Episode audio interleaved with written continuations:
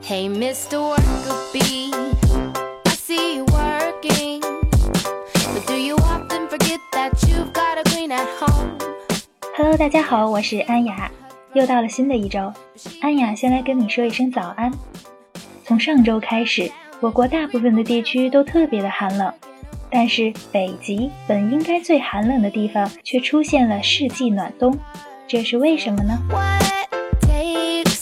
受到东移南下冷空气和偏南暖湿气流的影响呢，从二十号开始啊，中国的南部地区就出现了大范围的雨雪冰冻天气，以及大规模的降雪。北方普遍也是降温冷飕飕的，南方部分地区低温也挑战了历史同期记录。世纪寒潮的说法频繁的出现。其实啊，这还要从北极说起。从去年的年底，也就是十二月三十号，北极迎来了世纪之暖。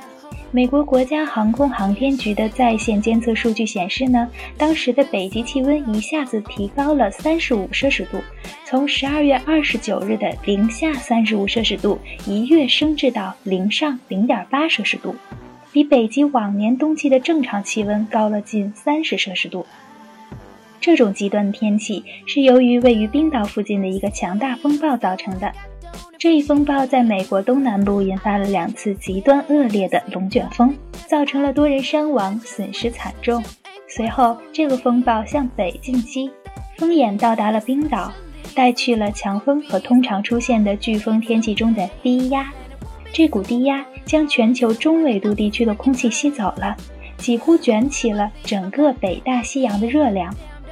北大西洋的西风在这样的风暴驱动下，急剧地向北转向，大规模通过英国和冰岛之间，直接插到了北极。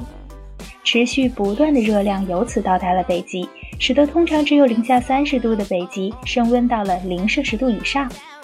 于是，北极地区变暖了，而中纬度地区却变冷了。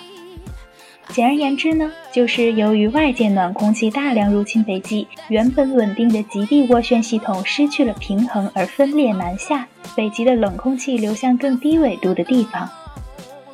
二零一六年的伊始，极地涡旋开始变形扭曲，朝欧亚和北美伸出了触角。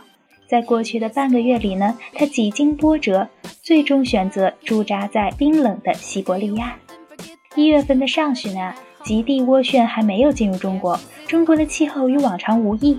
直到一月二十号开始，在一个阻塞高压的推波助澜之下呢，极地涡旋大举南侵，我国南方就出现了大范围的雨雪降温天气。这股冷空气的雪上加霜作用，的确给今冬带来了迄今为止最冷的天气。加之影响范围比较广，所以被大家称为世纪寒冬。知道为什么最近这么冷了吧？多穿件衣服，赶快去上班吧！一周好心情哦。Hey, Mr.